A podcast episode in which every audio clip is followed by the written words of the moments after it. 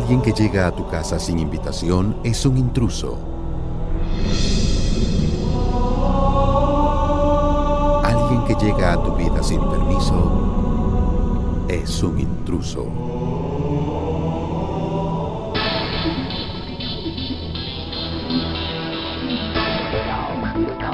A continuación, la primera radionovela de educación entretenimiento hecha en Guatemala que previene e informa sobre todo lo que necesitamos saber acerca del VIH.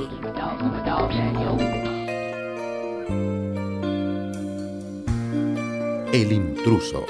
El virus de inmunodeficiencia humana llega una vez y llega para quedarse.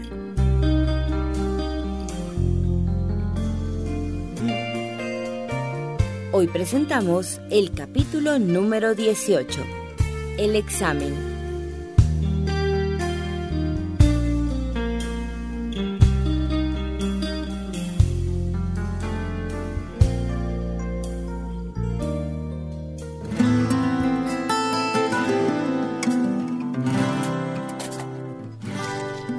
Doctor Alfredo, qué bueno encontrarlo por aquí. No me extraña porque a toda hora lo ve uno aquí en el centro de salud. Doña Josefina, qué bueno verla. ¿Cómo se ha sentido? Ay, pues muy bien, doctor. Justo vine a hacerme un chequeo prenatal. El ginecólogo dice que voy muy bien y, y, ah, el otro día me vio doña Bartola, la comadrona, y también me dijo que mi embarazo va bien. Qué bueno, doña Josefina. Me alegra saber que todo va como esperábamos. Se está tomando sus antirretrovirales, ¿verdad? Claro, doctor, en la mañana y en la noche, siempre a la misma hora, como me lo recomendó el médico. Dicen que no es bueno cambiar el horario de estos medicamentos. Así es, doña Josefina. Nunca, por ningún motivo, cambie el horario. Eso es muy importante. Las personas con VIH deben tomar sus antirretrovirales con horario y sin fallar. Y así los estoy tomando. Me alegra. Y mire, doña Josefina, hablando de otra cosa, yo desde hace días quería hablar con usted. Ah, dígame, doctor. Bueno, ¿cómo le explico? Eh, Rosita no le ha dicho nada. algo me ha contado, algo. Me imagino que estamos hablando que usted le pidió que fueran novios o no. Eh, así es, doña Josefina. Qué pena. Eh, me hubiera gustado hablarle en otras circunstancias, pero el trabajo aquí en el centro de salud es demasiado. No se preocupe, doctor. No se preocupe. Y créame, que cuando Rosita me lo contó, de verdad me alegró mucho. Yo lo que le pido es que respete a mi hija, que la quiera mucho, que no le cause tristeza y que siempre sea sincero con ella. No se preocupe, doña Josefina. Muchas gracias por aceptarme y por sus buenos consejos. No le voy a fallar a Rosita, ni a usted. Yo a ella la quiero muchísimo y la quiero hacer feliz. Bueno, Alfredo, eso es bueno. Por ahora lo dejo. Tengo a Carlos esperándome allá afuera en el tuk-tuk y no vaya a ser que ese patojo quiera cobrarme más caro. Me voy y ya sabe que en la casa es bienvenido. Muchas gracias, doña Josefina. Que le vaya bien.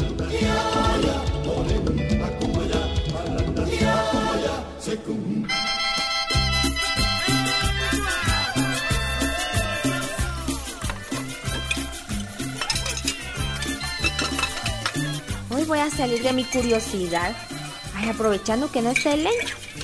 Voy a oír el programa. Es de que tanto le gusta a la comadre Vicky. A ver qué dicen esos pandojos. Ya estamos de vuelta en su programa favorito, Mariposas en el Estómago, donde llamamos a las cosas por su nombre. Les agradecemos que semanalmente nos sintonicen y como ustedes saben, en cada programa hablamos de temas diferentes. Hoy particularmente hablaremos de los embarazos en adolescentes.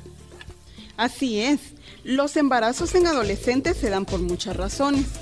Las y los jóvenes inician muy pronto una vida sexual activa y en muchas ocasiones no tienen la información al respecto. Lamentablemente en casa nuestros padres no nos hablan directamente de cómo prevenir embarazos. A algunos les da pena, a ellos tampoco les hablaron sus padres cuando eran jóvenes sobre estos temas. Nosotros como jóvenes debemos saber que la abstinencia es la primera alternativa que tenemos para prevenir los embarazos. Abstinencia quiere decir no tener relaciones sexogenitales. Evítalas. La abstinencia es realmente efectiva. Pero si tú ya has decidido tener una vida sexual activa, existen otros métodos que te pueden servir para prevenir un embarazo. Más adelante te hablaremos de pastillas, condones, inyecciones, parches y otros. Pero ahora quédate con nosotros y disfruta de esta canción. ¡Ay, Dios! Ay, no. Ay, pero si nosotros nunca le hablamos nada de eso al Felipe. Ay, peor si es cierto que anda con la hija de doña Soledad. Ay, yo no quiero que a mi hijo le pase algo así. Que embarace a una patoja. Ay, pero el Encho no quiere que le hablemos nada de esto. ¿Qué hago? Ay, no, ¿qué hago?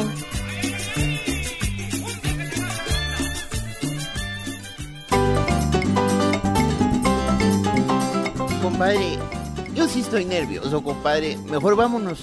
Yo no me hago la prueba. No, mi John Michael. ¿Y no que tan machito, pues? Tranquilo, es solo un pinchazo.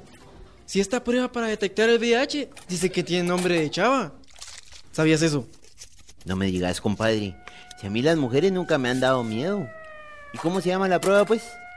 Ay, compadre. Esta prueba se llama prueba de Elisa.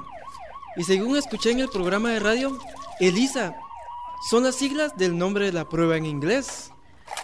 Órale, compadre. ¿Quién iba a decir que vos ibas a tener un lado intelectual?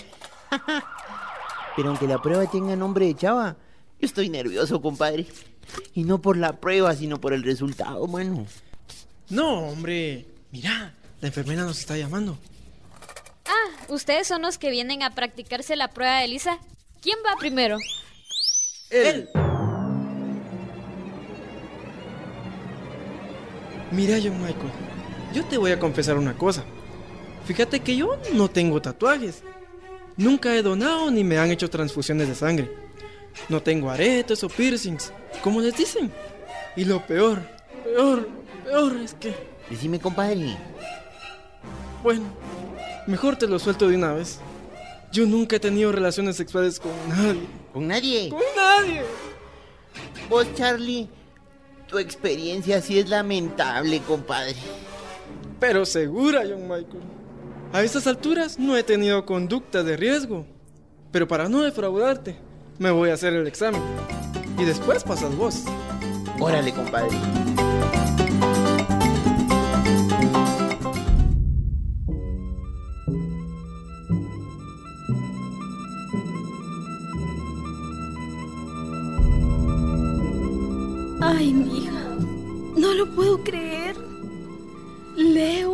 Leo el resultado del examen y no puedo creerlo.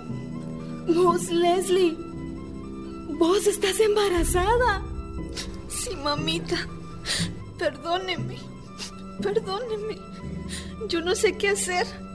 Nunca pensé que podría pasarme a mí. Pero Leslie, ¿qué tenías en la cabeza? ¿Por qué te acostaste con el Felipe? Mamá, no me preguntes esas cosas. A mí me da pena. Me siento avergonzada. Yo sé que no actué correctamente. No, Leslie. No actuaste correctamente. Lo hiciste todo al revés. Tenías un futuro. Siempre has sido buena estudiante. Yo te imaginaba graduada, buscando un buen trabajo y mírate. Ya, mamá. Ya. Ni yo sé qué estaba haciendo. Pero mira, amiga. Yo también me siento culpable. La directora me dijo que les hablara a vos y a tu hermano. Y si bien algo le dije al Diego, a vos no te dije nada. Porque creí que no necesitaba saber nada de eso y mira. No llore, mamita. Si la que hizo malas cosas fui yo. Ay, hija. Si yo te contara. ¿Sabes qué pasa, Leslie? Yo generalmente soy muy dura con ustedes. Porque criarlos sola ha sido difícil. Pero yo también tengo mi historia. Y nunca creí que se fuera a convertir en vos. ¿Cómo así, mamá? Explíqueme eso. Mira, Leslie, cuando yo tenía más o menos tu edad, también me enamoré. Igual que a ti, nadie me habló de sexo. Nadie me explicó las cosas. Nadie me dijo que no me entregara en los brazos del primer fulano que me endulzara al oído. Igual que tú, resulté embarazada. De mi verdad, mamá. Sí, mija, de vos. Y cuando salí embarazada, mi mamá me echó de la casa. Y desde allí empecé a enfrentarme a un mundo muy difícil. ¿Y usted me va a echar de la casa, mamá? No, amiga. Vení, te voy a abrazar. Yo soy tu mamá. Yo te llevé adentro de mí. Y aunque casi no lo digo porque soy dura, te quiero, amiga, te quiero. Y no, no te voy a sacar de la casa. Al contrario, te voy a apoyar y juntas vamos a salir adelante. Ay, mamita, muchas gracias. Nunca pensé escuchar eso de usted. Ayúdeme, mamá. Ayúdeme, porfa. Tengo miedo porque yo pienso que Felipe no me va a responder. De eso ni te preocupes, mija. Ahora lo importante es que vos estés bien, que cuidemos al bebé y que hagamos los exámenes y los chequeos para vos. Gracias, mamá. Y mira, Leslie, te lo tengo que decir. Entre las pruebas que vamos a pedir que te haga, también vamos a pedir una prueba de VIH. Lo leí en el tribunal que me dio la directora y... Primero Dios, no hay problema, mija. Pero es mejor salir de dudas, ¿oíste?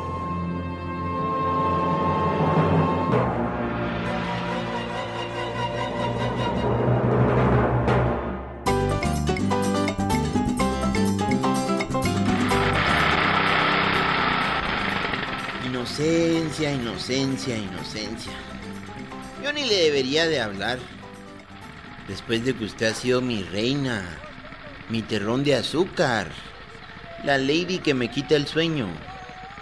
Le doy un beso y en vez de empezar un romance conmigo, me mandó a hacer una prueba de VIH. Ya lo pensó. Ha podido dormir desde entonces. No se siente mal. Ay, John Michael.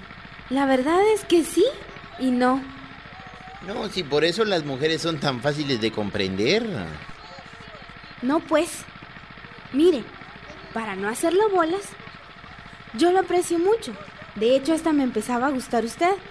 Y sus palabras y sus atenciones. Pero tenemos que ser inteligentes. Usted ha hecho muchas cosas que lo han puesto en riesgo de infectarse de VIH y... Pensé las cosas, inocencia. Y ni sabe qué. Me fui a hacer el examen. La tal prueba esa de Elisa. Ay, John Michael. ¿Y qué le dijeron? Ya le dieron los resultados. Pues fíjese que en él. Y además, inocencia, que esto lo estoy haciendo por usted. Y por mí mismo. Porque quiero salir de la duda. Usted me hizo dudar. Temblar. Y ahora estoy aquí. A la espera. En ascuas, pues. Venga, John Michael, le voy a dar un abrazo. No se va a arrepentir. Y de verdad, le deseo que con sus exámenes todo salga bien. Déjeme ser su amiga. Mire, mi reina, o debo decir, mi ex reina. Yo no quería ser su amigo. Yo quería ser el mero mero en su corazón. Pero usted me batió. Me mandó a freír papalinas. Y encima me puso a pensar. Y aquí me tiene, a la espera de un resultado. Ay, John Michael. Aunque no me lo crea, me alegra que estemos así. Pero ahora yo lo dejo. Voy corriendo porque tengo que llegar.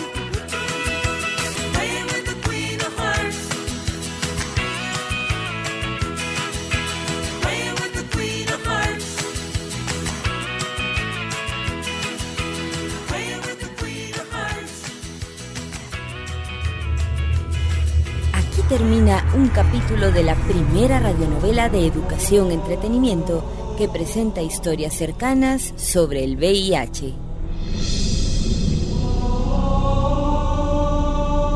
El intruso, el virus de inmunodeficiencia humana llega una vez y llega para quedarse.